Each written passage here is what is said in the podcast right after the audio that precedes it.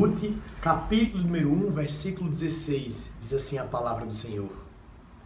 Disse, porém, Ruth: Não me instes para que te deixe e me obrigue a não seguir-te, porque aonde quer que fores, irei eu, e onde quer que pousares, ali pousarei eu. O teu povo é o meu povo, o teu Deus é o meu Deus o texto registrado no livro de Ruth é quando Ruth está diante da sua sogra Noemi e após ela ter perdido o seu esposo, o filho de Noemi, estavam somente Ruth, Noemi e Orfa, a sogra e suas duas noras. E então Noemi despede para que elas possam voltar para suas casas, voltar para as casas dos seus pais. Só que elas eram de um povo que não adoravam a Deus.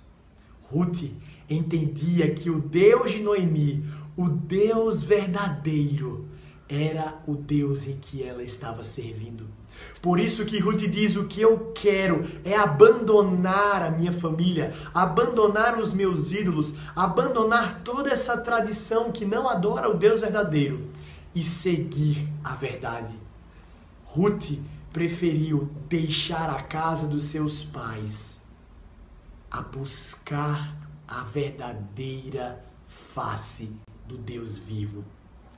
Ruth entendia que muito mais importante do que o seu bem-estar na sua casa era adorar o Deus verdadeiro, que era o Deus da sua sogra, Noemi.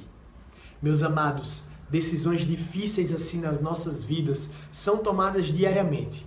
Quando nós preferimos servir aos ídolos do nosso coração ou servir o Deus vivo e verdadeiro. Que o Senhor nos ajude a destronar os ídolos e que o Senhor possa reinar cada dia mais nas nossas vidas. Que Deus nos abençoe.